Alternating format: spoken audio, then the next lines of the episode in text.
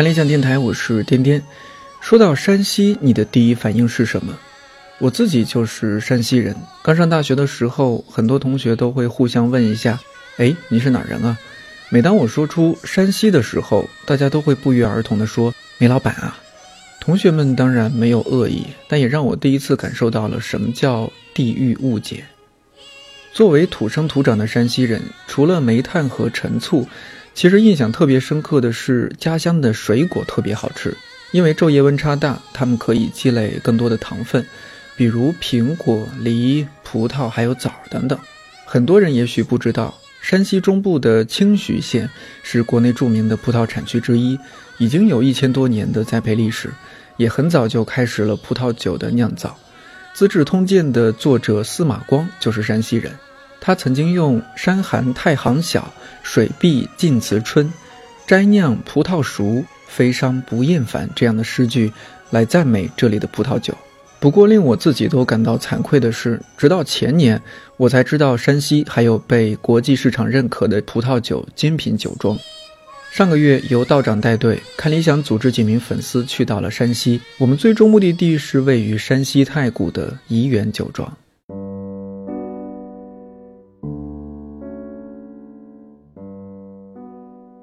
熟悉看理想的朋友都知道，我们这家不正经的出版传媒公司，二零一六年开始做了一款葡萄酒，叫年华。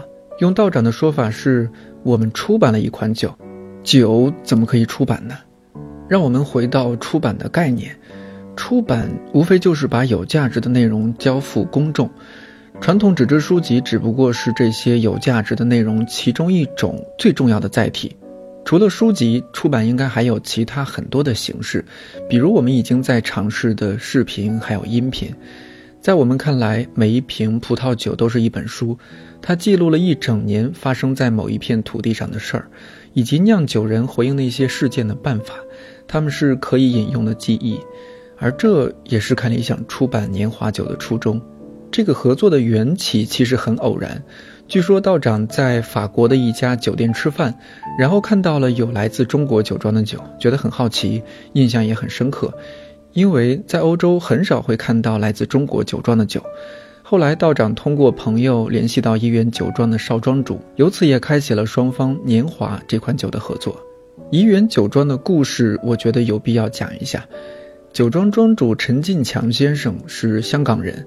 一九七二年，在内蒙古乌兰察布插队劳动的他，因为各方面表现优异，被推荐到当时的太原工学院，也就是现在的太原理工大学学习。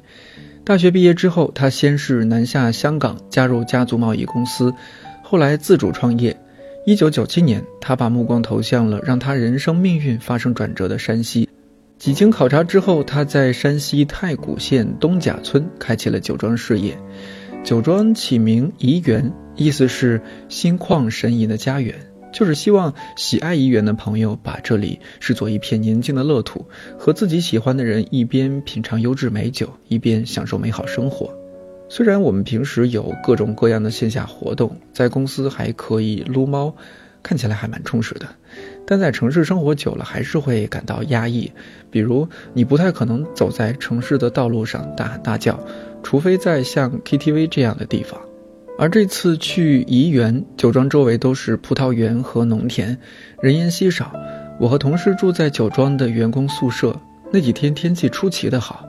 早晨起床下楼，听着周围的鸟叫声，忽然想起了陶渊明的那句：“酒在樊笼里，复得返自然。”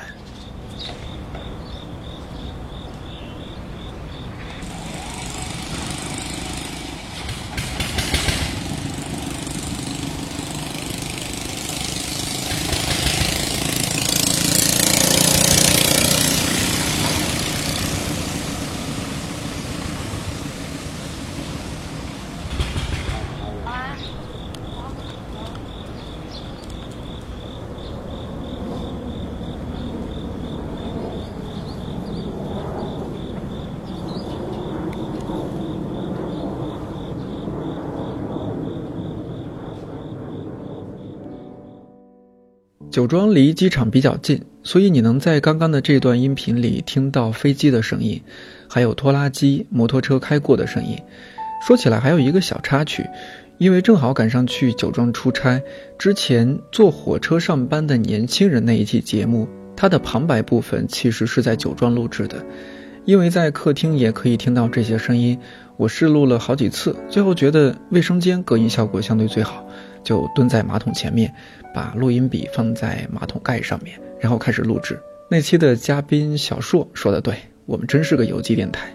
酒庄离市区开车有一个多小时的路程，附近据说没有饭店和商店，更不可能叫到外卖，每天只能乖乖的早起去食堂吃早饭。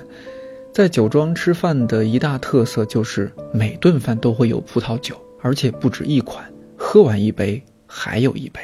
来来来，喝完这一杯还有一杯。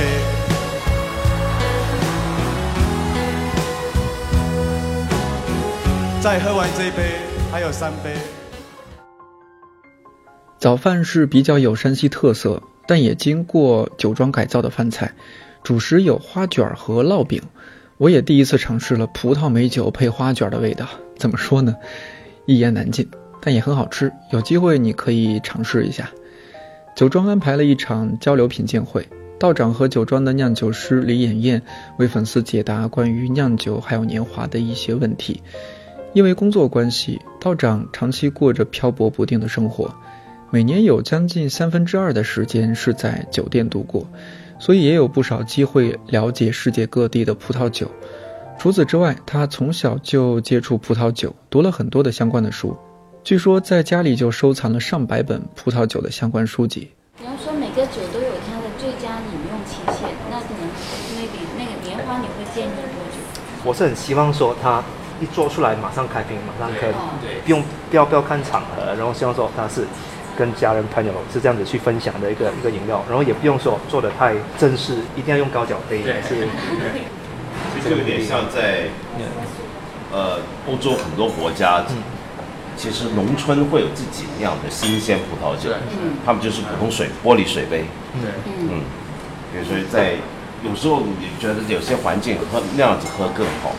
很舒服的，很舒服的，没有压力。意大利啊，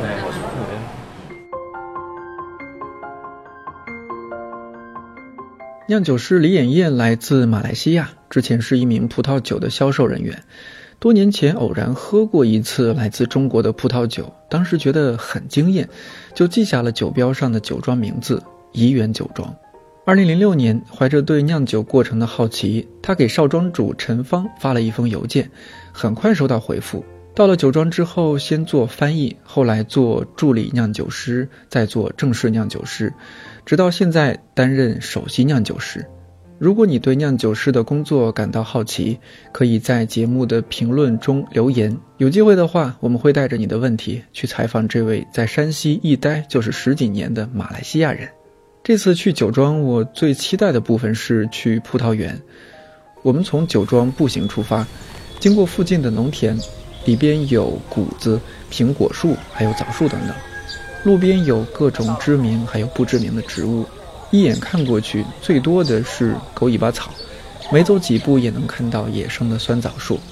我摘了几颗，在衣服上擦了擦，扔进嘴里，酸脆可口。村子里大概有人放羊，在某一段路上会看到突然出现很多羊粪。同行的人女生比较多，大家一边走一边拍照，一边有说有笑聊天。忽然有一种学生时期秋游的感觉。葡萄园的尽头被称为大峡谷，听起来很有武侠片的气息。其实是一条巨大的沟壑，是黄土高原比较常见的一种地貌。下边种着玉米，在大峡谷面前最适合做的事儿就是吼，因为路见不平一声吼。一二三，年华，去年的味道。年华，去年的味道。我们常听一句话是“一方水土养一方人”，对于葡萄这种农作物也是一方风土养一方葡萄。也许某年是个好年份，收成之前突然来了一场大雨。这时候的葡萄充满水分，所以不可以采收。但要是这个时候不收，雨停之后天气可能会变得更加阴湿，葡萄就可能发霉变坏。酒庄，尤其是酿酒师，一直要面对这样的无常。而在这种和无常的对抗中，酿酒师还要酿出带有自己风格的酒。其实我觉得酿酒师应该是有自己的个性的，因为他有自己的想法。所以，比方说他做的酒，可能虽然同一块土壤、同一个葡萄园，他做的可能跟小，就是他们团队其他人做的就会不一样。你在想一个问题，酿酒师就算他一做四十年，就算南呃南半球跟北半球他都做。一年只做两次酒，一辈子他只能做这道菜八十次。厨师可以一个晚上做一道菜八十次，嗯，而你每年拿的原材料还不一样，嗯，所以这个是我觉得其实很有意思。你你只有八十次，你想想，一年一次，一年两次，做错了然后就再等下一年。不知道你爱不爱喝酒？我自己以及周围的朋友大多还蛮喜欢的，我们经常在周末小聚一下。当然，之前可能就只是喝酒，不会太多想手上的这瓶酒到底经历了什么。年华二零一六上线的时候，道长提出一个概念是去年的味道，我才意识到，其实酒一直伴随着我们的各种记忆。本科上学的时候会经常跟着外教一块喝酒，我们外教是一个日本的退休的老头就。特别可爱，然后就很喜欢喝酒，他自己就屋子里面会挂一个李白的那个画，他最喜欢的就是李白，然后我们一般就会每隔一两周，然后就会去他家喝酒，先写写牌句，先写牌句，然后牌句必须要写完，然后就大家就开始喝啤酒啊或者什么，就还挺好玩的。那持续了就大概。一年左右吧，就一直是这样。我以前很讨厌喝酒，然后包括我们出去玩儿，很多人在一起，然后也不会喝酒，因为喝完酒不舒服。但是呢，就是毕了业工作以后呢，就发现酒精真的是个好东西，解压，然后就能借着酒释放一些积压的一些无聊也好，情绪也好，各种乱七八糟的。特别有意思的，就一小时候喝酒，大概小学的时候就开始喝白酒。喝白酒呢，当然大人不让喝了，然后就偷偷的去喝，四五个人，然后买一瓶白酒，在那倒上。一开始还挺辣的，然后后来慢慢的就就谁也不愿不愿意认怂，然后就在那喝起来了。然后后来就这个人多了，然后凑的钱也多了，买的酒也就多了，然后就在那喝，一每个人就倒一个敬一杯。别的也不怎么说，就先买点菜。那菜估计过上十来分钟，酒还没怎么喝呢，菜已经先吃完了。那怎么办呢？这酒得喝完啊！来吧，谁不喝完，谁是王八蛋。然后大家争先恐后的，谁也不愿意当王八蛋，然后就一口气儿把那个酒喝完了。后来就再也没有这样过了。后来都是这个酒喝完了以后，菜还没吃完。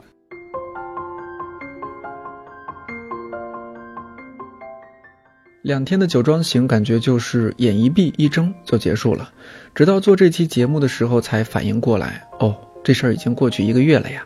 这几天和朋友聊天说起，最近二零一九年的日历也开始售卖了，大家纷纷感慨，觉得明明没有做什么事儿，为什么一年又要过去了呢？我们节目的另一位主播 DY 曾经做过一期节目，关于三十岁的焦虑。我后来想。人在每个阶段可能都有那个阶段的焦虑吧。苏东坡在诗里说得好：“且将新火试新茶，诗酒趁年华。”听酿酒师说，用来酿造年华二零一八的葡萄，这个月就要收获了，明年一月份就可以尝到二零一八年的味道。关注微信公号看理想，不要错过我们的首发推送，到时候说不定会有道长签名版。跟着道长去酒庄，这次也认识不少好玩的朋友，超级有亲和力的廖姐，一喝酒就脸红的 Michael，声音磁性有质感，但接梗总是特别冷的 Bruce，既可以高冷美艳，又可以卖萌搞笑的圆圆，还有衣品好、拍照特别美的摄影师子妍，还有其他好几位同行的朋友，你们最近好吗？别来无恙。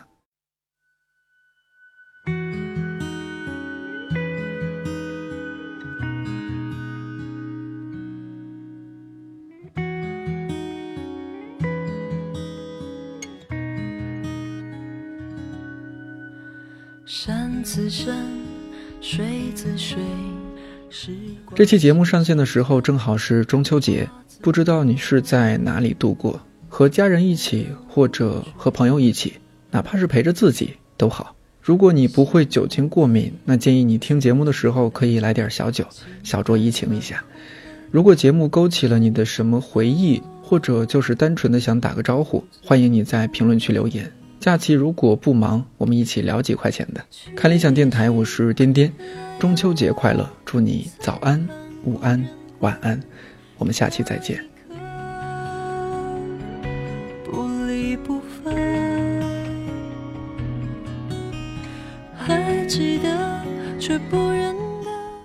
其实年后，我觉得它的含义是在于，就是你一年，去年的果实我已经酿起来了，明年我可以喝；明年的树苗我已经种下了，明年还可以种，就是一年一年的走下去，一年年比以前更好。我觉得这也是年华的意义。相聚。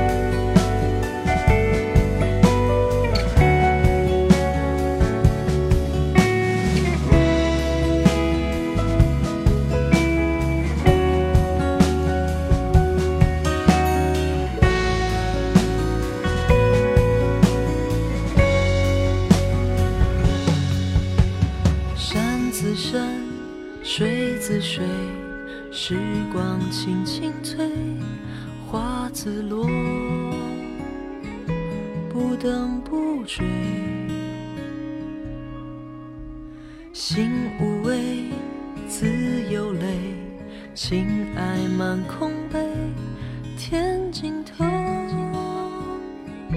不醉不归，天尽头，不醉不归。